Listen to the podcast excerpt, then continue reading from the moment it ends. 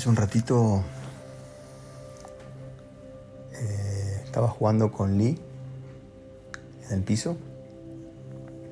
Siempre a la noche antes de que se va a dormir, quedamos un rato jugando en el piso. Y no sé por qué estaba. Se me vino un poco a la cabeza el tema del desapego, ¿no? Con esto de que creemos que somos seres de haceres, no seres, sino que somos haceres. Entonces es como que toda nuestra definición de quiénes somos tiene que ver con nuestros logros o en base a lo que hago. Soy abogado, soy contador, soy... Pues yo lo miraba y decía, wow, o sea, no sé qué va a hacer, no sé qué orientación sexual va a tener, no sé cuáles van a ser sus gustos y ya lo amo. Y ya va a ser perfecto y lo que sea que, que, sea que él sea, mientras sea él, eh, me explota, me explota de amor. Entonces decía, eh, a la vez, entonces en esa reflexión, como la filtraba y la daba vuelta, como, como viste que, como que el ojo lo ve al revés. Y decía, wow, no, nosotros no tenemos esa, esa, esa claridad simple de decir lo que sea que yo sea, voy a ser abundante, voy a sentir amor y me voy a completar y voy a completar a los demás. Sino que nosotros estamos atrás de los logros para poder ser lo que queremos ser. Eh, y digo, wow, ¿no? Entonces nos nombramos como, o nos hacemos llamar seres, pero en realidad deberíamos llamarnos a seres, porque según lo que haga es lo que soy. O sea que una persona que no tiene la posibilidad motriz o, o la posibilidad mental, ya sea porque tenga una enfermedad crónica o porque tenga síndrome de Down o porque tenga sea cuadripléjico, lo que sea, entonces esa persona debería ser, es la muerte. Porque si no puede hacer nada desde su mente, desde su cuerpo, entonces ¿cómo lo llamamos? Y es un ser tan perfecto y tan hermoso y tan completo como vos, con todos tus títulos, tus logros y todo lo que sabes y lo que vas a saber. Entonces, mientras esa reflexión eh, daba vuelta, eh, tirado en el piso, con Lee, en mi cabeza, y decía, bueno, tengo que grabar esto, ahora tengo que grabar esto ya, así que me fui rápido a dormirlo y me puse a grabar. Eh, y ahí me empecé, me, me apareció como, como una manera de ver el desapego en una historia como el huevo o la gallina, ¿no? Que está primero.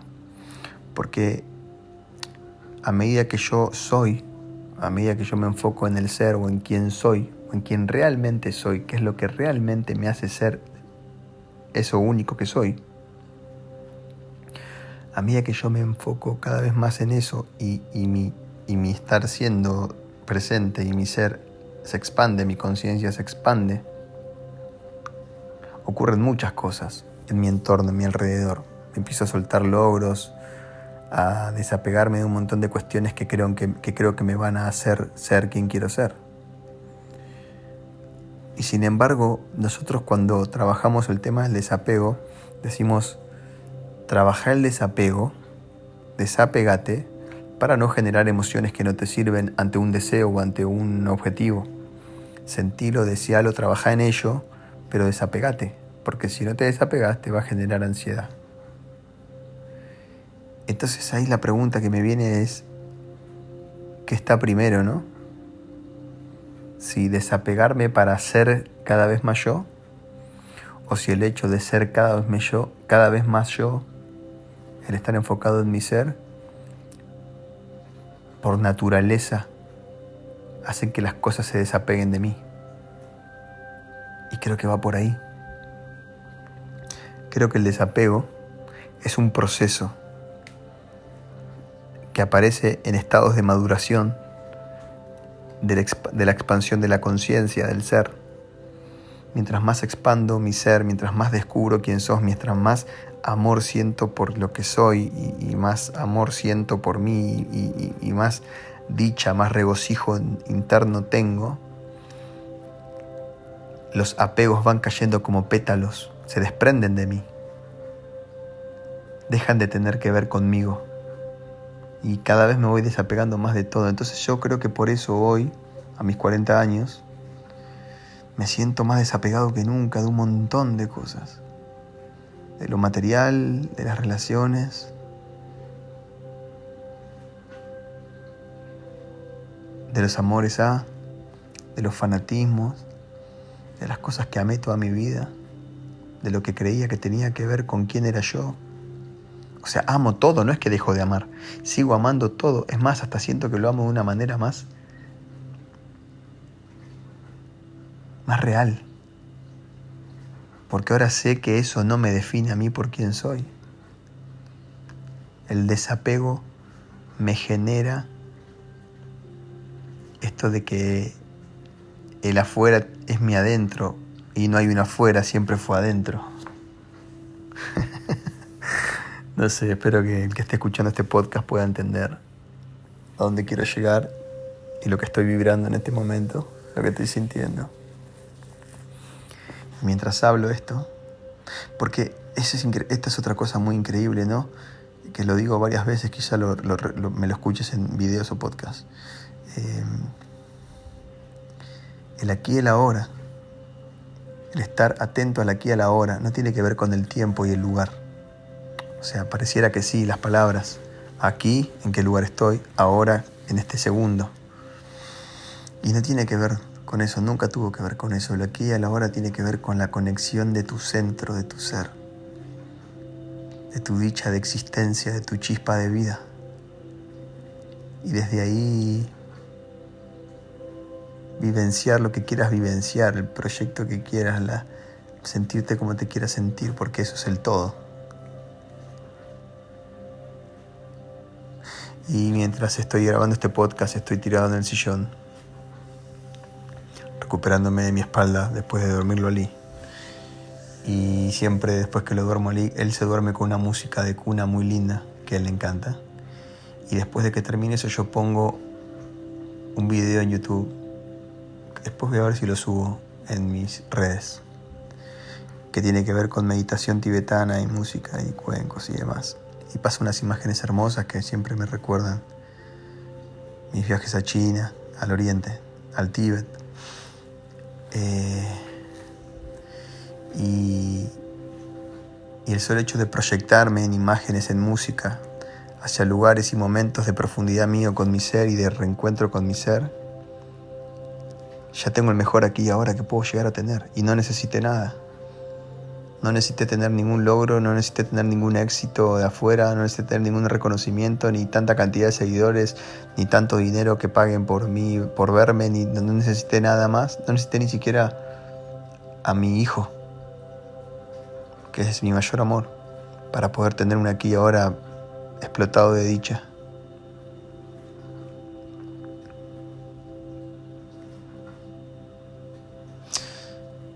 Eso es el amor es la unificación de tu ser con el, con el ser universo, con la existencia misma y darte cuenta que esa que ves afuera, que existe afuera, es la misma energía que hace que vos existas. Es la unificación, pero en, en su mayor esplendor.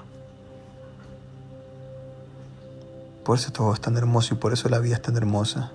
Y por eso tengo la sensación y la sospecha que luego de la muerte sigue siendo aún más hermoso y más profundo. Por eso cada vez le tengo menos miedo a la muerte. Wow. Y pienso en la gente que, que amo o amé y que quizás ya no está en este plano mi maestro, por ejemplo, un padre que me regaló Dios el universo, desde lo marcial hacia la vida. Y que un día, a su manera, se fue. Y que me permití llorarlo, aceptarlo. Que me, que me di cuenta con los años de que nunca existió, pero que siempre estuvo igual que yo, igual que mi hijo quizá en algún momento me recuerde así. No somos el envase el 95% de lo que somos, el 85% de lo que somos, perdón, es intangible, es invisible, es inmedible, es intocable. El otro 15% es solamente carne y hueso.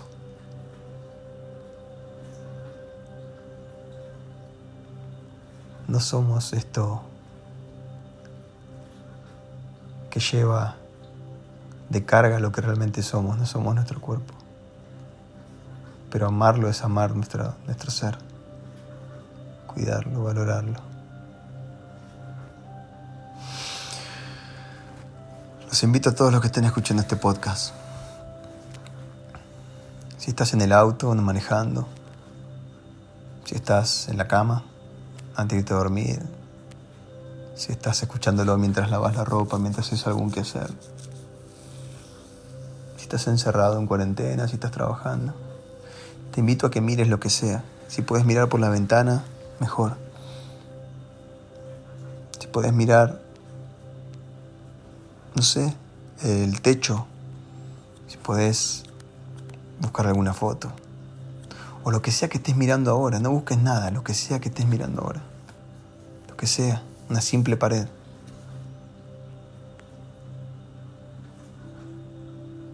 una ventana, un árbol, otra persona, el que tenés durmiendo al lado, la voz del que estés escuchando, afuera, ahí murmullo, quizás estás en un lugar público. Unificate con ese sonido, unificate con, esa, con eso que existe ahí, con esa cosa que puede ser persona, pared, techo, planta. Y date cuenta como somos, la existencia es una sola, más allá de sus formas, y que esa existencia es el ser y que ahí ese es el camino y que ese es el camino a casa, que siempre estamos buscando ir, llegar. Dejemos de ser vagabundos, homeless, buscando una casa, porque eso es lo que hacemos toda nuestra vida despiertos, en vida, en realidad dormidos en vida. Estamos dormidos y buscamos casa.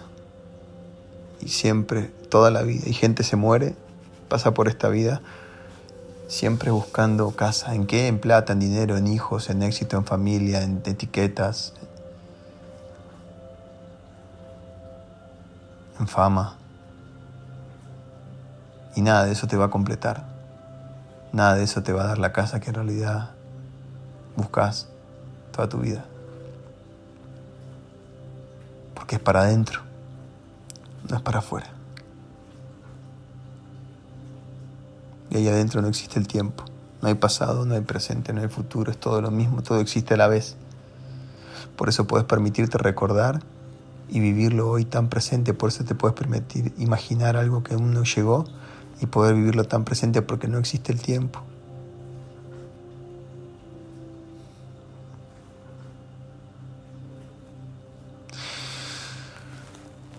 podría estar filosofando cuando entro en estos estados, pero cuatro días sin parar.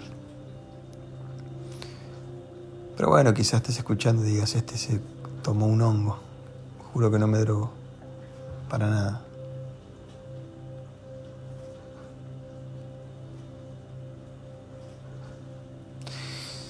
Noche de reflexión. Amo a cada ser humano, a cada cosa que exista, que haya salido de la naturaleza. Desde el. Desde el ser. Porque mi vida elijo amar. Así que. Aquel que está escuchando y que dice, este es un pelotudo, también te amo.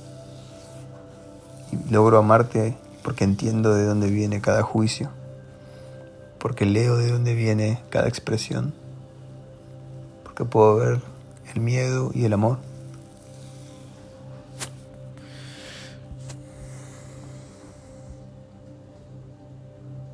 Un día nos vamos a iluminar todos. Acuérdense. Gracias. Chao.